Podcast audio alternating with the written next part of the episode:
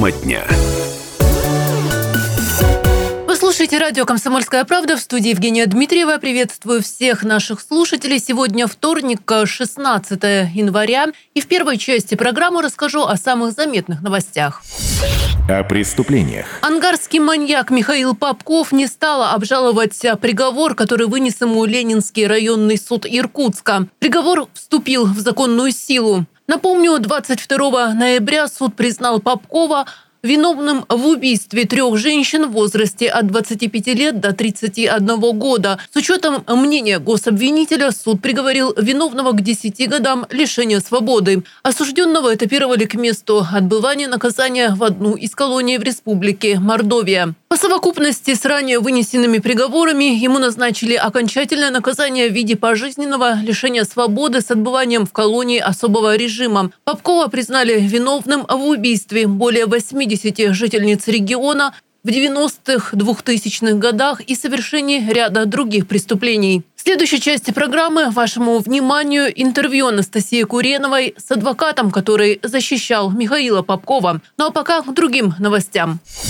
О происшествии. Сегодня утром от автоматической пожарной сигнализации на номер 101 поступило сообщение о том, что в детском саду на улице Желябова в Иркутске произошло возгорание. К месту направили подразделение по повышенному номеру. К моменту прибытия спасателей 16 работников дошкольного учреждения самостоятельно эвакуировали 78 8 детей, пострадавших нет. Специалисты выяснили, на втором этаже замкнуло светильник на потолке. Работники садика самостоятельно потушили его при помощи огнетушителя. Прокуратура Кировского района Иркутска поставила на контроль установление всех обстоятельств пожара в детском саду.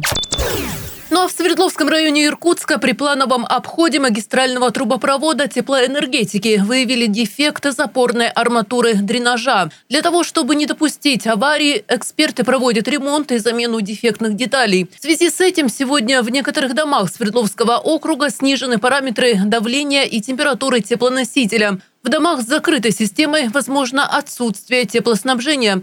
Планируется, что работы продлятся до 9 вечера сегодняшнего дня. Об автомобилях. Интересная статистика. Почти 12 тысяч нарушений правил дорожного движения выявили в Иркутске за две недели функционирования 9 новых комплексов фото- и видеофиксации «Страж». Они расположены на улице Трактовой. В игнорирование действующих правил водители ехали по выделенной полосе, которая предназначена для общественного транспорта и школьных автобусов. Большинство нарушений было зафиксировано видеокамерой на пересечении улицы Трактовой и Олега Кошевого – около трех тысяч. Между тем, 13 тысяч нарушений ПДД зафиксировал многофункциональный комплекс э, «Пульсар». Он установлен на улице Байкальской в районе примыкания к улице Седова. В том числе в 331 случае автомобилисты в момент поездки пользовались мобильными телефонами. Лидеры же по количеству нарушений за прошлый год – камеры – установленные на плотине ГЭС. В прошлом году они зарегистрировали нарушение скоростного режима и движения грузовиков под запрещающие дорожные знаки более 180 тысяч раз. Также большое количество нарушений зафиксировано вблизи деревни Шароны Ангарского округа. Там автомобилисты 96 тысяч раз нарушали установленную скорость в 60 км в час. О дорогах. Но тем временем дорожные службы Иркутска устраняют последствия снегопада. Люди и техника муниципальных предприятий Иркутск-Автодор, службы эксплуатации мостов, а также подрядных организаций в интенсивном режиме устраняют последствия снегопада. На главных магистралях города, улицах Байкальской, Советской, Маяковского, Трактовой, Розы Люксембург, Лермонтова рабочего штаба задействованы плужные очистители. Также продолжается ручная механизированная очистка пешеходных зон, лестниц, остановок общественного транспорта, заездных и парковочных карманов, проводит противогололедную обработку проезжей части.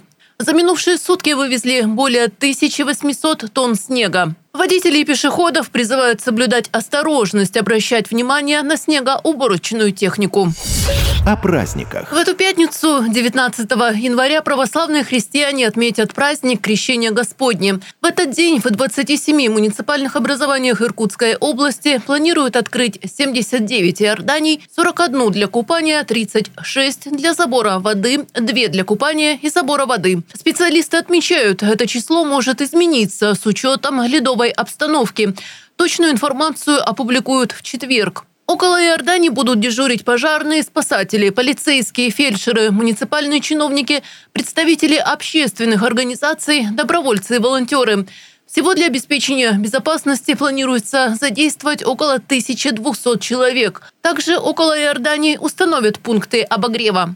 Сотрудники МЧС просят жителей региона не задерживаться на льду после крещенских купаний, выполнять распоряжения сотрудников МЧС и МВД по ограничению выхода людей на лед, а также учитывать рекомендации медицинских работников. Категорически запрещен выезд на лед автотранспорта. Недопустимо оставлять детей без присмотра.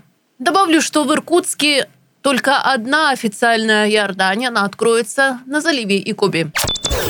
Также к крещению готовятся в Братске. В этом году впервые крестный ход начнется не у мемориала славы, а у строящегося Богоявленского храма. Он расположен в парковой зоне на улице Обручева напротив целлюлозно-бумажного колледжа. Начало шествия в 13 часов. Иордань будет оборудована на льду Братского водохранилища в районе базы отдыха Теремки.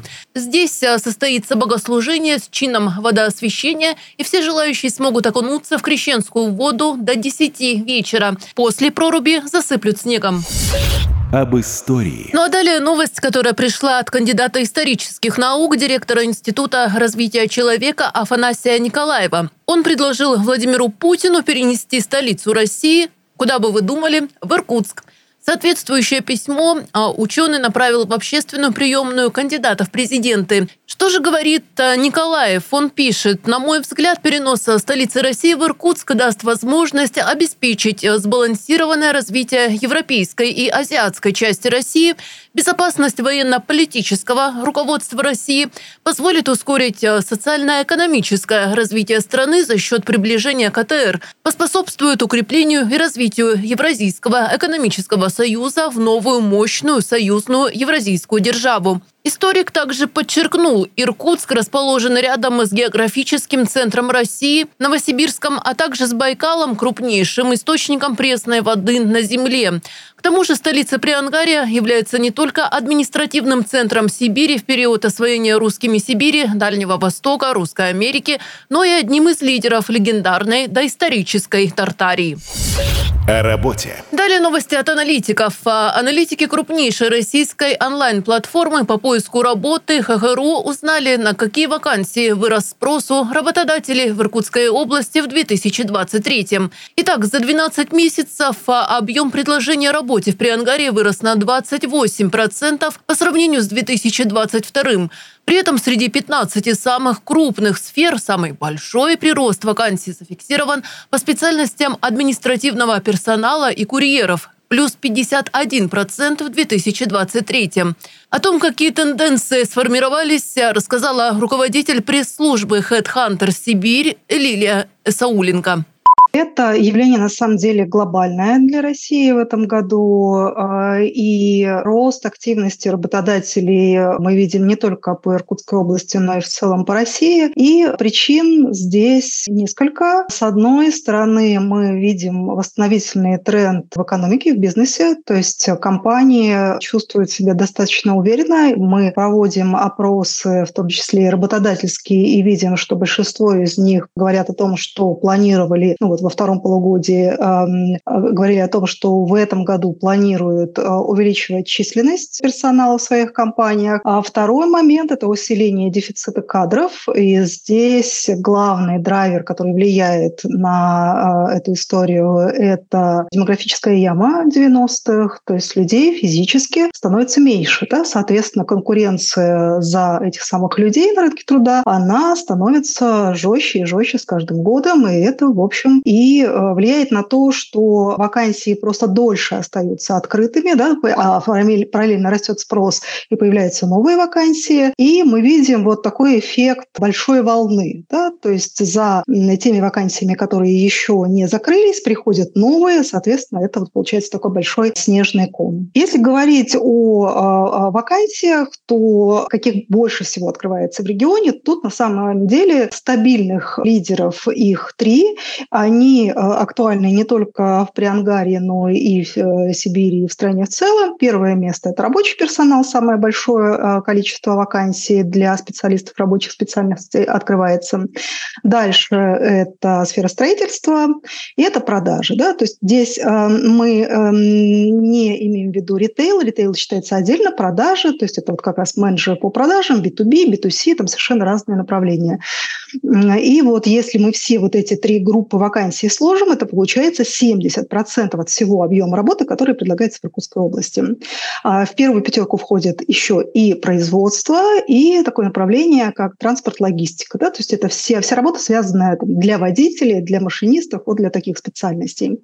Если сравнивать с, со спросом на работу у соискателей, а, он, э, вот этот топ, он пересекается, но не на 100%. На первом месте самая востребованная работа – это рабочий персонал, то есть рабочие специальности. Дальше на втором месте продажи, а на третьем месте производство. Строители, например, в этот топ уже не попали, тот поменьше немножко. А, но мы можем еще посмотреть на эту ситуацию немножко под другим углом. Да? Есть вот э, самый э, массовый спрос, а есть дефицит и профицит на рынке труда. Да? То есть когда людей не хватает, или наоборот, когда конкуренция за работу среди соискателей слишком высокая. То есть людей, а, желающих получить работу, больше, чем ну, то есть вот рынок ее предлагает. Да? Вот если говорить о профиците, поскольку мы говорим о популярности, да, это означает, что там, высокая конкуренция, слишком много людей хотят э, занимать эм, эти должности, то вот здесь э, с эм, этой позиции в Иркутской области самая большая конкуренция за работу будет среди специалистов из сферы развлечений. Как ни странно, здесь в 24 резюме на вакансию в среднем такой конкурс. А дальше в этот же э, список попадают специалисты по стратегиям, инвестициям, консалтингу, маркетологи, управленцы и юристы. Это вот те специалисты, по которым сейчас есть профицит. Да? Вот помните, наверное, что все родители мечтали, чтобы ребенок был юристом. Вот сейчас э, наступили те времена, когда у юристов есть э, сложности с трудоустройством. И в завершении этой части программы о спорте хоккеисты Байкал Энергии уступили Кемеровскому Кузбассу в рамках выездного матча чемпионата России. Встреча, которая состоялась накануне, закончилась со счетом 6-4. Следующий матч Байкал Энергия проведет на выезде. Хоккеисты сыграют против команды «Енисей» из Красноярска 18 января. Ну что ж, сейчас небольшой перерыв. Через пару минут продолжим. Не переключайтесь.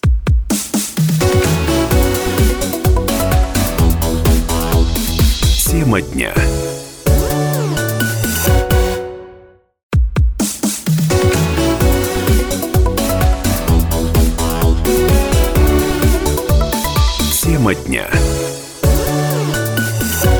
Слушаете радио «Комсомольская правда». Меня зовут Анастасия Куренова. Здравствуйте. Сегодня со мной в студии находится Владимир Лухтин, адвокат Адвокатской палаты Иркутской области.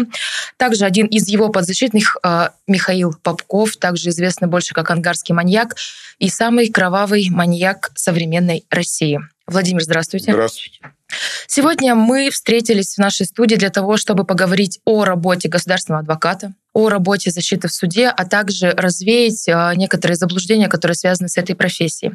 Владимир, расскажите, пожалуйста, вообще сколько лет вы уже работаете в этой сфере и как пришли к этой профессии? Впервые, скажем так, мысль об этой профессии у меня возникла, когда я познакомился с э, такими скажем так, мэтрами иркутской адвокатуры, как э, Козыло Владимир Борисович э, и Файзулин Рафик Саберович. Я был студентом э, института Иркутской государственной экономической академии, сейчас это Байкальский государственный университет экономики и права.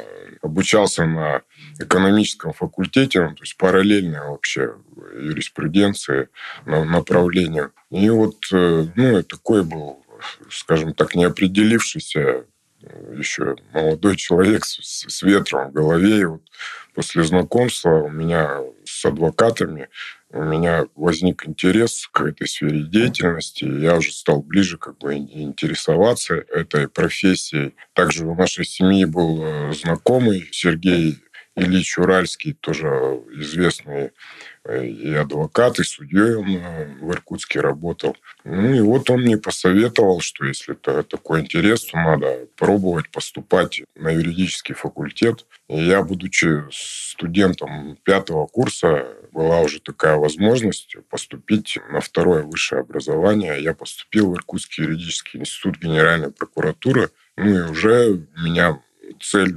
моего поступления была вот именно адвокатура. То есть обучался уже с, с такой вот целью, хотел стать адвокатом. По окончанию института прокуратуры был принят закон об адвокатской деятельности, адвокатуре Российской Федерации. Нужен был стаж юридический для претендентов на сдачу квалификационного экзамена. Я поработал два года юрисконсультом, ну, мысли это, да, меня. То есть а профессия э, все равно со мной была, и я вот э, обратился к Владимиру Борисовичу Козыдло с просьбой э, принять меня в качестве помощника, адвоката. Он откликнулся, за что я ему благодарен по сей день.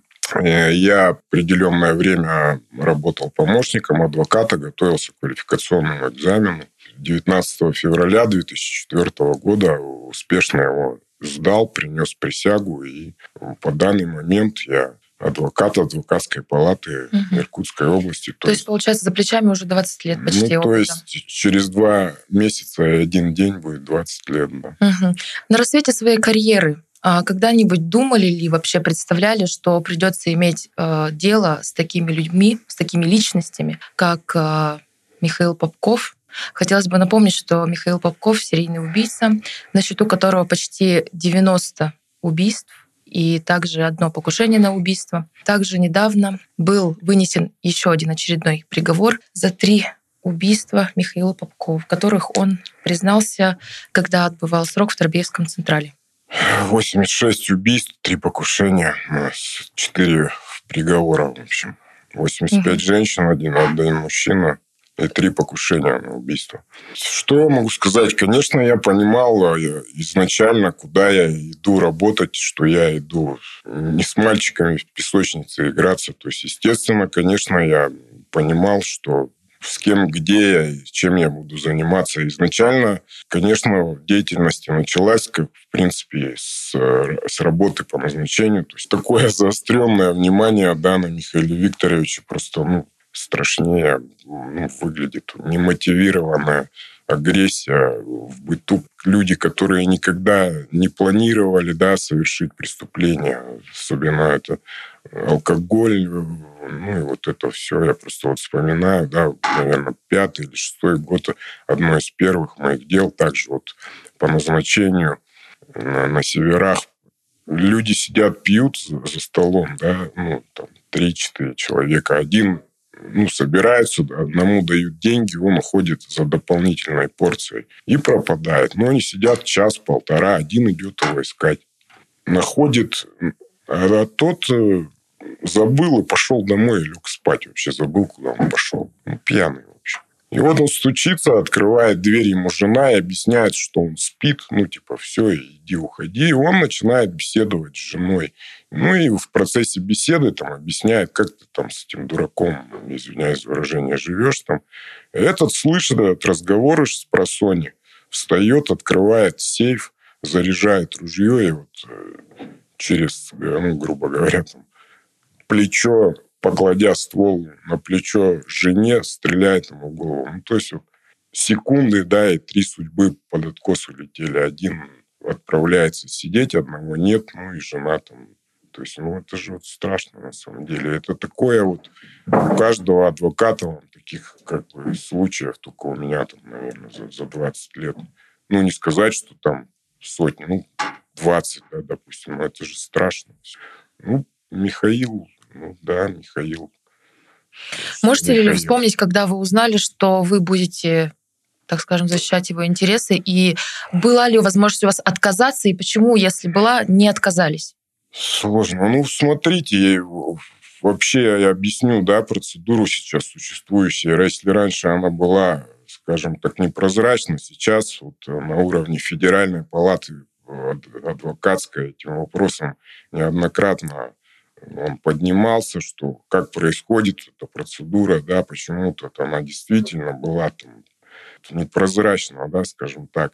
И вот на данный момент Федеральной адвокатской палаты практически во всех уже российских э, адвокатских палатах создана система Федеральной палаты адвокатской, э, называется комплексная информационная система адвокатуры России. У нее есть э, подблок, как бы он и называется, модуль, да, распределение дел по назначению. То есть это а, буквально приложение на телефоне, да, то есть исключен между интересантом назначения, да, то есть правоохранительными органами, и адвокатом исключен посредник. То есть они отправляют свои заявки в систему, а нам система их э, распределяет, то есть без участия человека. Эта заявка пришла в январе 23 года мне была система распределена. То есть, ну, я ее увидел. Вот э, мы там видим, конечно, установочные данные. То есть я видел, да, кто это, куда, кто это распределяет.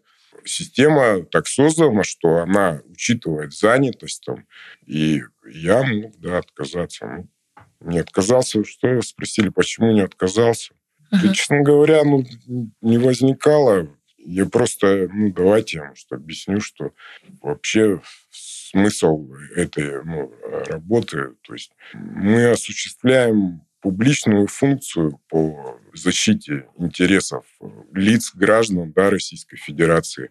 То есть это публичная функция, которая возложена на нас государством. То есть если ты Конституция гарантируется право на оказание юридической помощи. Тот, кто не может пригласить, ему государство обеспечивает. Мы это исполняем. Ну, то есть я считаю, конечно, какие-то нравственные, да, ну, в любом случае они присутствуют, но мы участвуем с этой точки зрения в отправлении правосудия, поддерживаем функционирование ну, права правового государства. То есть без нас не может состояться процесс, потому что участие защитника по таким категориям дела ну, обязательно. То есть ну, без него невозможно провести ни его допрос. Любое следственное действие без участия защитника провести невозможно, понимаете? Поэтому меня просто давно уже не возникает таких мыслей, да. Наверное, если бы они возникали, наверное, надо, я не скажу, что там вот профессию менять, просто участие в работе по назначению, оно же добровольное, то есть мы добровольно вступаем вот в эту в данный момент в системе в этой находимся. То есть ты не хочешь, ну, тебя никто не может обязать, то есть ну, не, не работай, да, и принимай, что ты хочешь, работай по соглашению. Поэтому, ну, у меня, в принципе, изначально уже 20 лет стажа, да, будет, и не возникало таких вопросов. Была такая заявка, я был свободен, просто знаю, что это профессиональный мой долг. Ну и вообще, по большому счету, я же вам объясняю, что мы права человека защищаем, а не собственно самого человека. Мы же не, ну, не варвары, да, у нас мы же не отдаем там на суд Линча людей, не выбрасываем там, тиграм не скажем. Ну, то есть это процедура. А мы ненадолго прервемся, встретимся в эфире через две минуты.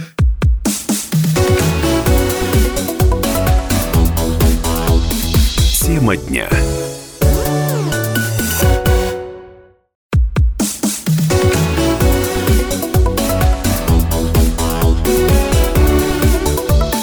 Тема дня. В эфире радио «Комсомольская правда». Тема дня. Меня зовут Анастасия Куренова. Сегодня со мной в студии адвокат Адвокатской палаты Иркутской области Владимир Лухтин. Мы продолжаем эфир. Вы были наслышаны, понятно, вот о Михаиле Попкове. Понятно, что в СМИ было очень много связанных с ним статей, сюжетов и так далее. Были ли какие-то ожидания, когда вы шли вот на эту первую встречу?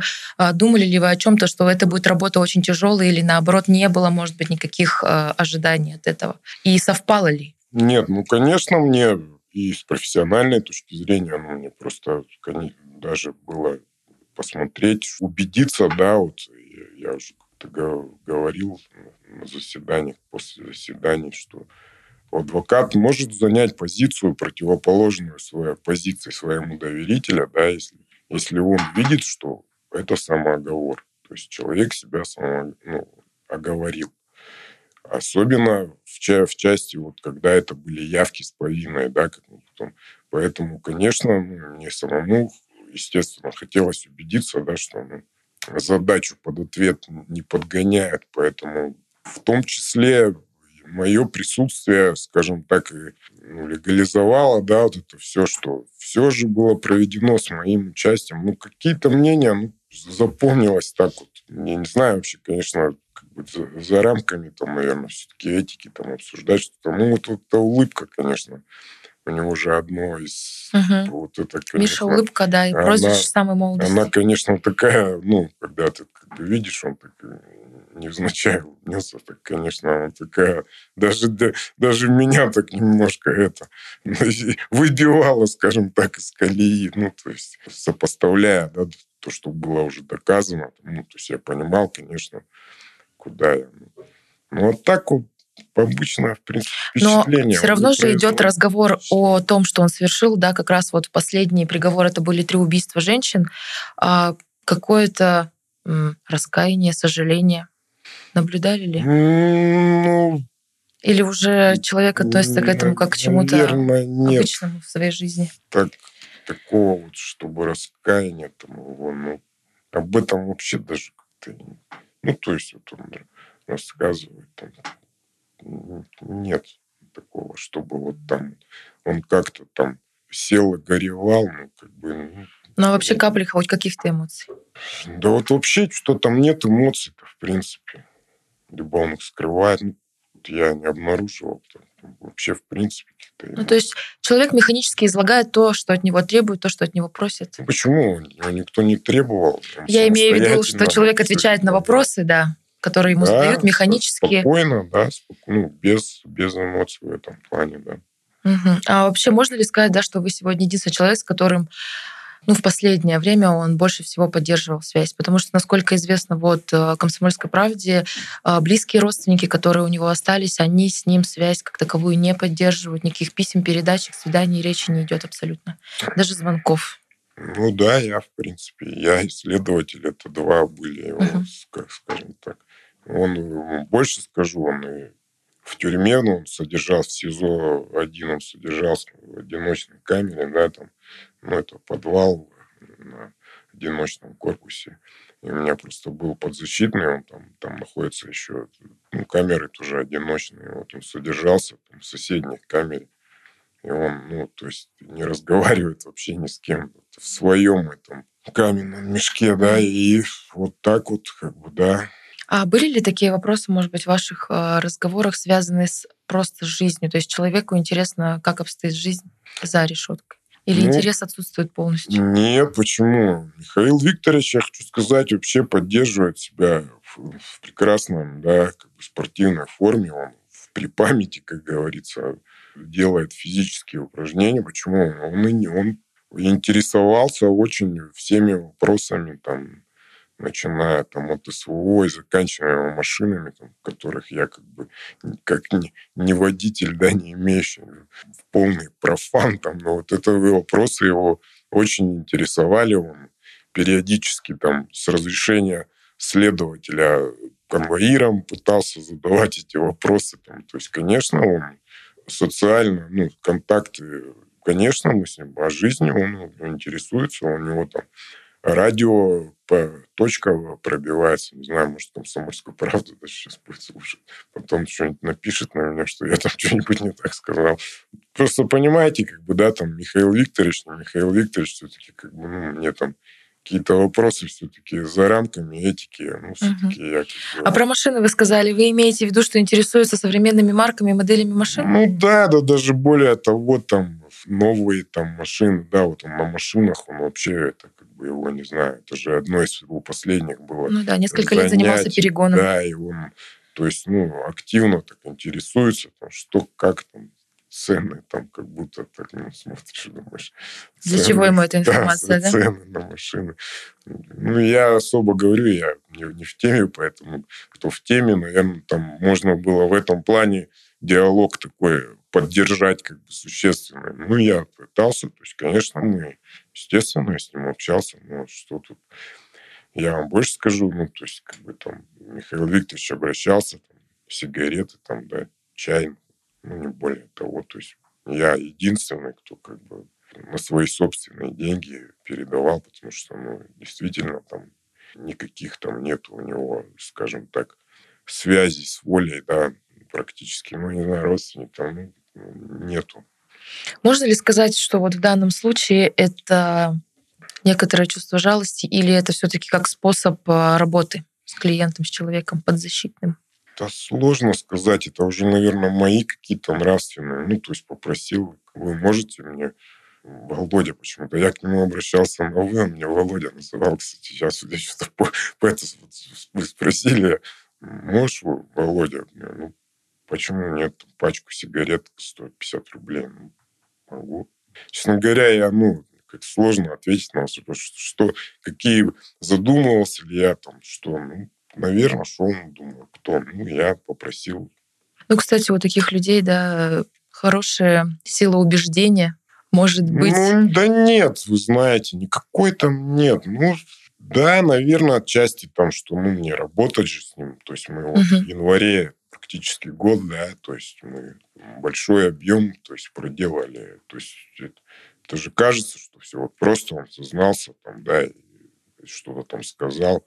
Просто я, я же вижу, да, эти комментарии, там все, там он теперь будет там ездить и не ездить. Да мы не знаем, и я не знаю будет. Вот у нас, в принципе-то, э, была такая же позиция, это, это она корреспондирует с, с Михаила Викторовича позиция, да, то есть моя единственная была задача, чтобы все это действительно было законно и обосновано, что вот никто там ничего не придумывает, да, и ничего ему, ну вот э, меня, допустим, я, я считаю, уже говорил, да, что я вот нет фак фактов, чтобы сказать, вот он, допустим, вы же понимаете, да, что явки только явки с повинной. То есть он завтра напишет, скажет, что да я пошутил, да. Как бы. Был проведен объем большой, мы выходили на места, там лазили по, эти, по 6-7 часов по этим ямам, там, где он нам на местах показывал, рассказывал, да, как бы, то есть это все, в принципе, в открытых процессах как бы озвучено. Почему Михаил Викторович не хотел открытых процессов? Да, я, естественно, его поддерживал. Но, опять же, отдать должное, вы же вот тоже присутствовали, что вот суд, несмотря на это, принял решение провести процесс в открытом режиме, за исключением там, информации о, о оглашении там, стационарных там, сексолога, психолога, психиатрических экспертиз там, и так далее, информации о личности, то есть вы этого не услышали. А все остальное, все доказательства были вот представлены в открытом процессе, все услышали, убедились, да, что, в принципе, ну, вот это тоже, в том числе и моя, я считаю, была задача, чтобы не было, да, вот этих разговоров, там, что, что, ну, понятно, убедил ли меня Михаил Викторович, ну, убедил, скажем так, я вот не могу сказать, что как и суд он, скажем так, убедил, да, суд вынес приговор, он уже вступил, кстати, в законную силу, наверное, где-то вот буквально 3-4 дня, кстати, не знаю, он, возможно, уже где-то должен быть, собираться на этап, возможно, там. Ему вручили просто не в день приговора, у него 15 суток на обжалование со дня его вручения. Ему вручили не в день вынесения, какого 22 да, ноября, по-моему, это было. И мы учили позже немножко, там, числа 26 ну, То есть вот где-то буквально он вступил на днях, там, может, неделю, пять дней назад. Ну, то есть вскоре э, Михаил Попков будет этапирован обратно в Тарбиевский центр. Ну, это решение. У нас шесть колоний для пожизненного лишения свободы для отбывания. То есть исключено, что место... будет другая, может быть другая? Ну, это решение ФСИН принимает, да по ним, наверное, даже центральный аппарат всеми принимает решение. То есть, куда он будет этапирован, естественно, в колонию особого режима для содержания осужденных по жизненному лишению свободы. Последнее место отбывания, да, это Мордовия и К-6, так называемый Торбеевский централ, это в кавычках. А моим собеседником сегодня был Владимир Лухтин, адвокат адвокатской палаты Иркутской области. Это была программа «Тема дня». До встречи в эфире.